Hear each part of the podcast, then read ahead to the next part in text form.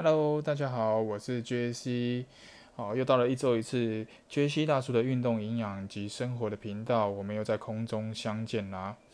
那这一季以来呢，哈，J.C 大叔呢，这个进修运动营养相关的知识，拿到了一个呃还蛮有用的一个武器，叫做伯格量表。所谓的伯格量表，它指的就是呢，哈，我们到健身房去。做阻力训练的时候，哦，针对你想要锻炼的那个部位的肌肉，它必须要拿到多少的重量，我才可以刺激呃你想要锻炼的肌肉的生长。哈，那如果没有拿到那个重量呢，那块那个肌肉呢，它的生长是有限的，甚至是会呃去消耗它的。哈，哦，这是伯格量表的一个用法。那么。呃，为什么这个刺激肌肉的成长哦这么的重要？好，各位有在增肌减脂的朋友呢，哈，我们都有这个测量体重的一个经验。其实呢，好认认真的了解这一块，其实呃体重机上的数字，呃认真建议各位你不要去管体重机上的数字，因为体重机上的数字呢，就是你的呃这个人全身上下的一个总和，就是你的呃内脏。骨骼哦，肌肉组织、脂肪、水分哦，还有头发的重量哦，它的总重量而已哈。那我们应该更应该花更多的时间去关注所谓的体组成，好，也就是说呢，哦，你的体组成，你的肌肉率是多少啊？你的呃这个脂肪的比例是多少？内脏脂肪的比例是多少？好，你的身体的年龄是多少？等等的。那坊间会有很多的这个测量的设备哈，包含这个体脂机，哦，哎，它都可以帮助我们呃测出一个这个参考的数值出来。那为什么肌肉量提升呢？哈，呃，这么重要？除了呢能够支撑起你的身体的这个重量之外，呃，其实呢，它在这个呃。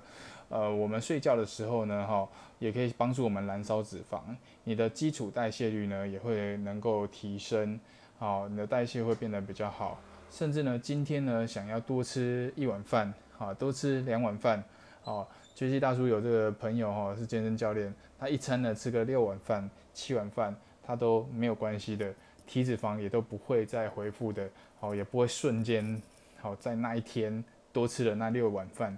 然后瞬间飙高哈，这个是非常有趣的一个现象，也是人体自然的一个生长的机制。那有机会的话，我们再针对这个呃这个运动相关的知识呢，我们做更深入的一个探讨哈。那么回到呢哈，呃我们这个节目的一个呃刚这个节目的一个过程哈，呃我们最初的一个目的。好，我在这个频道里面呢，我会。呃，放这个营养的相关的知识浓度会多一点。那原因是这样子哈，原因是呃，如果我们没有足够相关的营养知识作为基础，呃，走到外面你一定会乱吃，好，你一定不知道该怎么样去正确的选择食物。呃，营养呢并不等于健康，但是健康呢必定包含营养。好，我的指导教授呃告诉我哈，其实呃。医预防医学有很多的一个篇幅，他谈的东西就是营养学。那营养学呢，有很多的东西就是在探讨说食物跟身体的关系，好，呃，甚至包含精神、心情、情绪、压力等等跟身体的关系，这都是营养学去探讨的一个一一个一个范畴范围之内。好，那正确的。拥有正确的营养知识呢，哈，真的在现在这个时代，呃，到处都是充满这个，呃，有些比较黑心商品的一个年代呢，哈，呃，如何正确的、有效的去选择每一口吃进去的食物，我想呢，哈，是我第一季开这个频道的一个主要的一个目的。那么。呃，我最常碰到的东西就是，呃，我我去上这个实体课程的时候呢，我去开课，呃，讲这个实体课程的时候，呃，有学员很可爱哈，有学员很可爱，他就说，嗯，阿林北嘛是安尼加哈，哦，啊嘛是规章好好，食食食几十年啊，吼，嘛是规章好好坐伫遐听你讲课，啊，我要学什么营养学？诶，这毋是最简单诶代志，坑食物坑落去嘴内底就样剥啊，对无？诶，我说大哥，你说的真的是非常的对哈，但是我们要去想一件事情，这个概念呢是有一点点谬误的吼。你细汉时阵，那个水沟盖里面，啊，水沟里面是有鱼的，这大哥。就搞讲哈，这个食物呢放进嘴里面呢吼，坑里喙来的那样剥啊哈，那需要听什么这个营养学？好，听这个营养学那到底有什么用？我说哦，大哥哦，你这个观念呢真的是非常非常的棒吼。但是呢，我告诉你呢，哦，你细汉时阵吼，这个水沟里面是有鱼的啊，今嘛刚刚有无嘛，对不对？因为污染变严重了。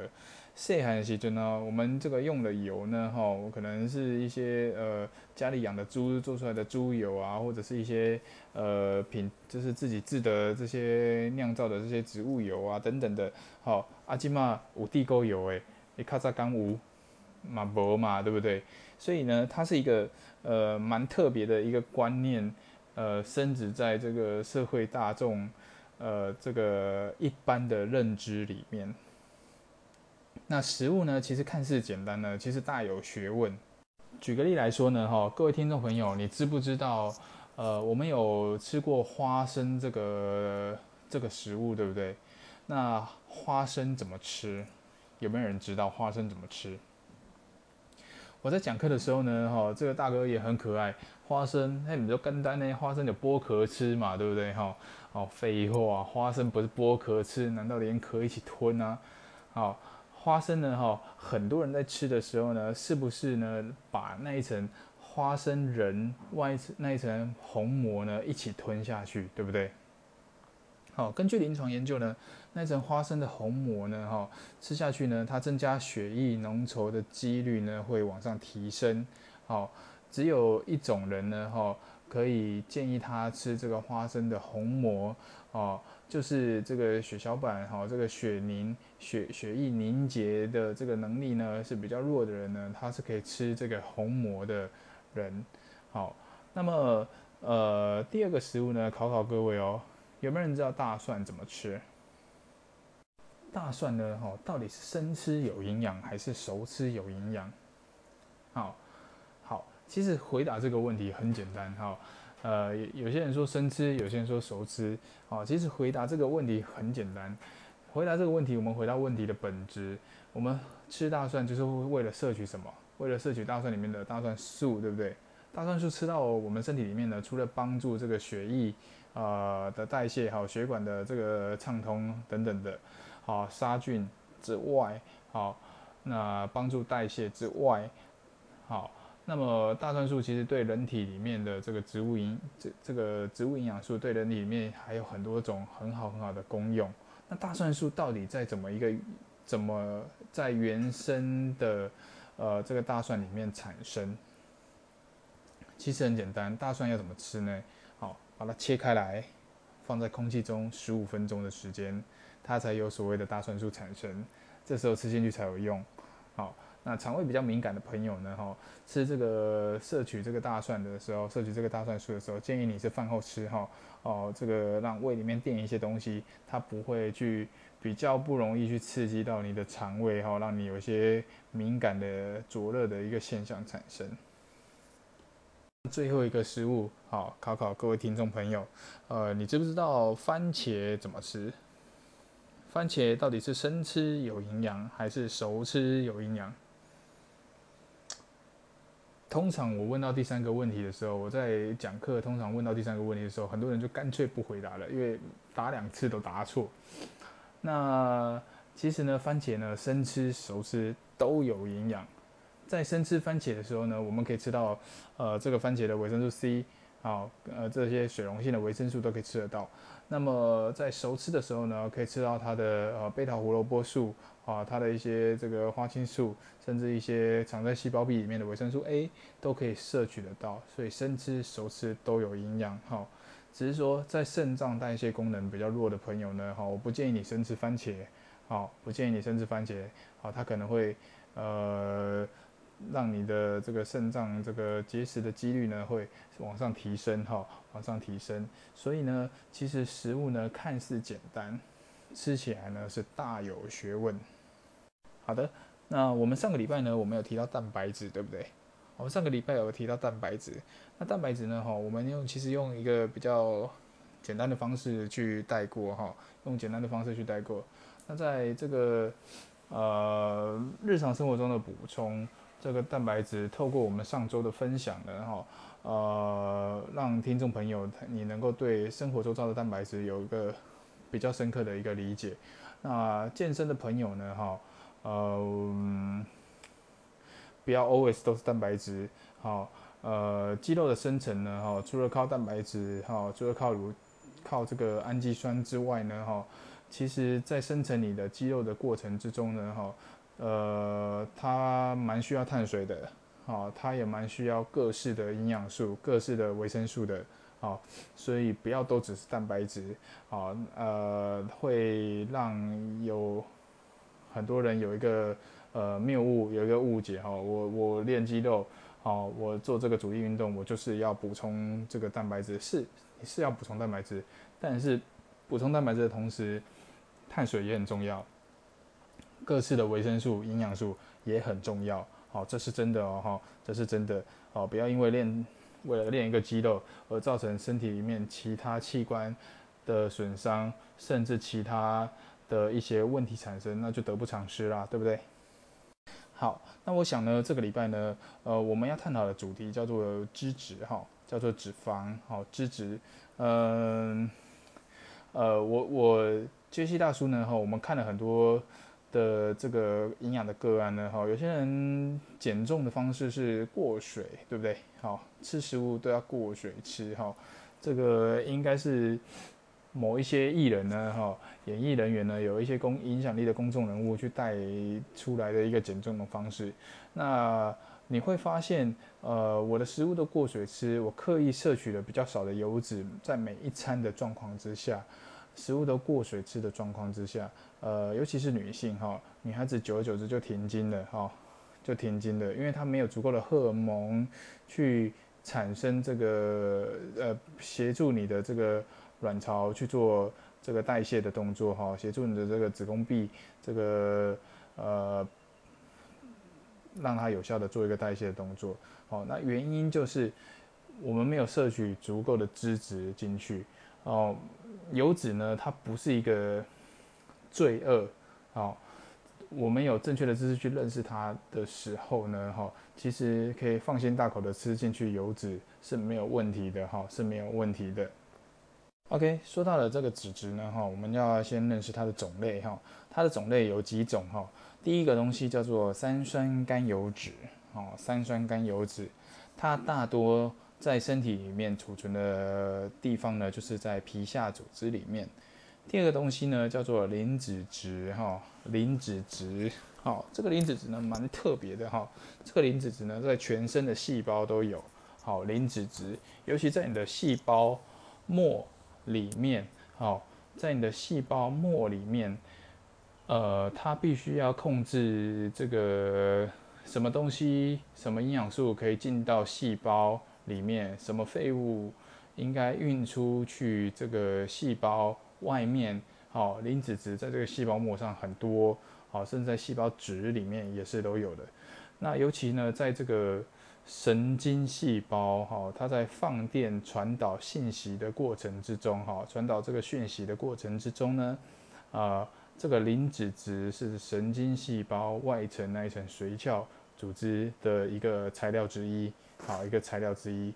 再呢，还有一个东西就叫胆固醇。好，胆固醇，胆固醇在你的内脏周围，哈，甚至内脏里面很多，哈，这就是胆固醇。OK，好，那一般常见的油脂呢，我们有这个三，omega 三、omega 六、omega 九，哦，我们通常称它为三号、六号、九号，哈，三号、六号、九号。那必需脂肪酸呢，有三号跟六号，好，三号跟六号。那这个我们稍待谈哈，我们稍待谈。那油脂的这个功能呢哈，脂质的功能呢，其中有几个功能呢？第一个功能叫做提供热量，好提供热量。好，我们都知道这个巨量营养素呢，这个提供热量，呃，是它们的主要的功能一个之一哈，主要功能之一。那巨量营养素里面呢，身体消耗呃巨量营养素提供热量的顺序，会先从糖类，再是脂质，再是蛋白质。好，糖类、脂质、蛋白质分别能够提供呃四大卡、九大卡、四大卡的一个热量哈。那还有一个是酒精，就是七大卡。好，四九四七。的概念，好是这样子来的，哈，哦，减重的过程中，这个计算热量也是一个，呃，必须要有的一个概念，哈。那再来呢，它是构成细胞的一个要素，好，脂质是构成细胞的一个要素，尤其是我们细胞膜的一个部分。我们把一个 cell 哈放到显微镜下面去看它的细胞膜，你会发现它大部分的材料呢，哈，会是一个蛋白质加两个这个脂质，哈。加两个脂肪酸，好去组成的这个细胞膜哈，所以它是一个构成细胞的要素。还有呢，它是你身体里面呢这个肾上腺皮质激素，好你的荷尔蒙的前列腺素的一个来源。也就是说，呃，身体里面的这么多种荷尔蒙，这么多种酵素呢，哈，呃，这个呃脂质呢是一个很重要的一个材料。好，再来。肠道里面的益菌生长，哈，它有助于帮助肠道里面的益菌生长，提供一个益菌生长的一个好的环境。好，神经细胞及脑细胞的一个维持，哈，神经细胞及脑细胞的一个维持。好，再来合成维生素 D。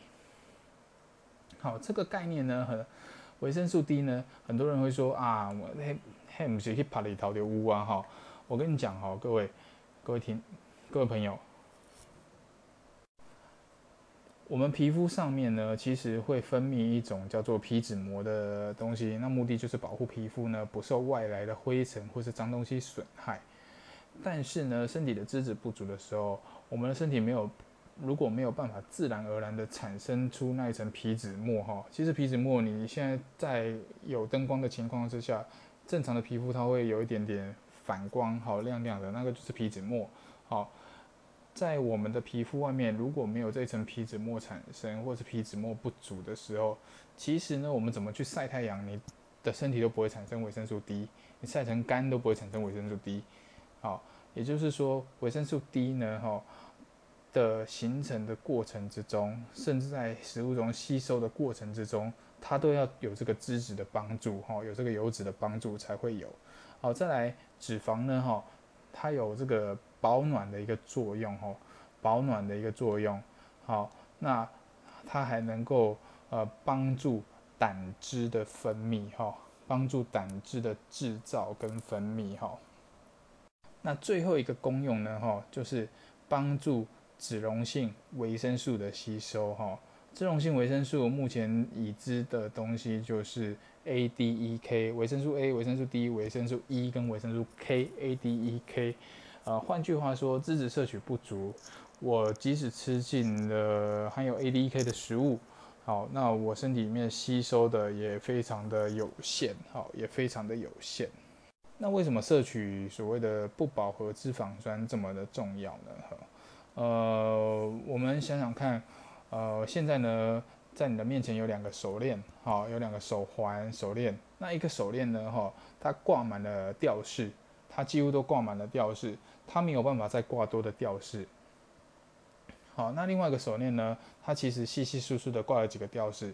啊，它呃，我们想要在这个手链上呢多增加一些，多挂一些吊饰是 OK 的。好，那这两个吊饰就好比呃饱和脂肪酸跟不饱和脂肪酸的概念。饱和脂肪酸呢，哈，它因为它挂满了吊饰，它里面装满了很多这个脂肪酸的细胞，它进去你的身体里面呢，哈，它可能会。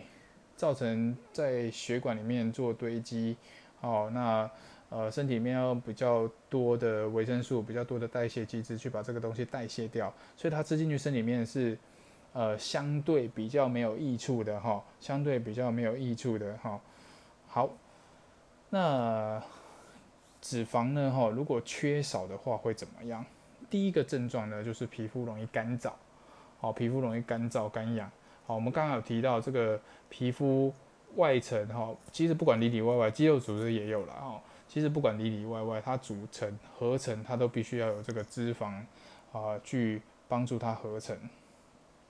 再来，毛发会稀少，我们的毛囊里面呢哈，它在合成的时候呢，它也要需要这个脂质的产生。毛发稀少，而且皮屑会增加，好，皮屑会增加。再来，第二个缺少的第二个常见的症状呢，就是荷尔蒙会紊乱，好，荷尔蒙会紊乱。甚至呢会影响到繁殖，好生殖繁殖，好，甚至会影响到这个，还有呃我们的女性的朋友呢，哈，甚至在哺乳的时候呢，哈，这个泌乳也会受影响，哈，你的乳量啊等等的都会受影响，甚至呢小朋友成长的速度呢会变得更慢，好，会变得更慢，好，在第三个很常见的症状，缺少脂质呢容易水肿，好，容易水肿。好再来，容易形成胆结石，哈，容易形成胆结石，原因就是，呃，肝脏分泌胆汁，胆汁储存在胆囊，好，呃，脂肪不够的时候，我的胆汁就没有办法这么容易的分泌，储存在胆囊里面。那胆囊是这样哈，胆囊它是一个储放胆汁的一个袋子，哈，储放胆汁的一个袋子。当它够多的时候，或者身体需要的时候，它会收缩胆囊。然后呢，让胆汁透过胆管到我们的小肠里面，好去帮助食物做代谢，好帮助食物做代谢。但是当我的胆汁不足的时候，它怎么挤都挤不出来。好，那在胆囊里面这些纤维的胆汁，它就会一直浓缩，一直浓缩，一直浓缩，一直浓缩，久了就形成胆结石，好卡在你的胆里面，然后甚至卡在你的胆管里面。这个时候呢，好，我就要考考各位听众啦，如果呃，胆囊发炎，那有胆结石的时候，胆拿掉会怎么样？哦，就无胆嘛，哈，会比较比较容易害怕，是不是？比较容易怕鬼就对了。喂，其实不是。好，胆囊拿掉的人呢，哈，当然他是可以拿掉的，但是胆囊拿掉的人呢，他稍微吃比较油一点的，他可能就比较容易拉肚子，哦，他可能一辈子就跟。呃，这个油炸的食物就绝缘了哈，会比较容易拉肚子。那当然，它的代谢机制也会呃更不容易一点哈。好，再来呢，容易造成脂溶性维生素的摄取不足哈。啊，脂质缺少的状况之下，会造成脂溶性维生素的摄取不足。好，还有呃，因为我的脂质缺少。好，我的脂肪不足的状况之下，我的内脏呢无法支撑，好，它没有办法到它正确的位置，好，内脏无法支撑，好，再来体温呢也没有办法维持，所以呃，各位听众朋友听 J C 这样子形容呢，其实呃，脂质呢，哈，其实它真的不是罪人。好，它真的不是罪恶的根源，也不是，好，不是造成你发胖的根源，好，造成造成我们发胖的根源呢，其实有很多很多种，好，那不是都是脂肪造成的，好，是摄取这个正确的脂肪，好，脑袋中有正确的知识，那才是更重要的一件事情，好，那才是更重要的一件事情，那刚刚提到三号、六号、九号，好，我们简单的带过，好。食物的来源呢，有植物油，有动物油。那三号油，举凡像三号油，像什么？鱼油、亚麻仁油。好，那六号油大部分都是动物油哈，动物油都属于六号油。那甚至包含椰子油跟棕榈油。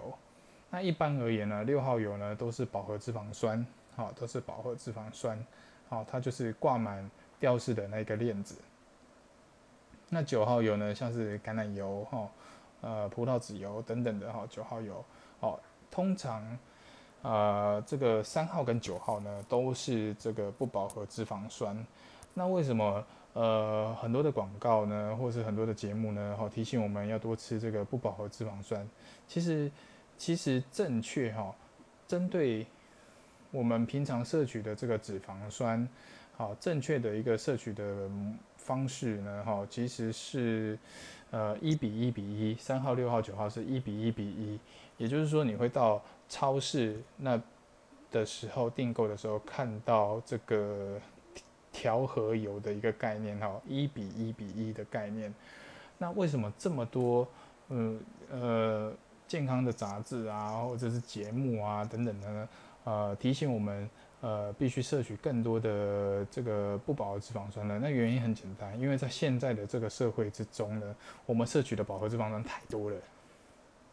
原因就是它太便宜了，哦，啊，动物有便宜啊，猪油煎拿一块猪皮来煎，煎的那个油放着，那就那就那就我就有我就取得油脂了，好，它就是便宜，好，所以它被广泛的去运用在呃大街小巷啊各大的小吃铺，甚至我们平常的吃的饼干啊、面包啊，比较呃低价位没有注重这个健康的面包呢，哈。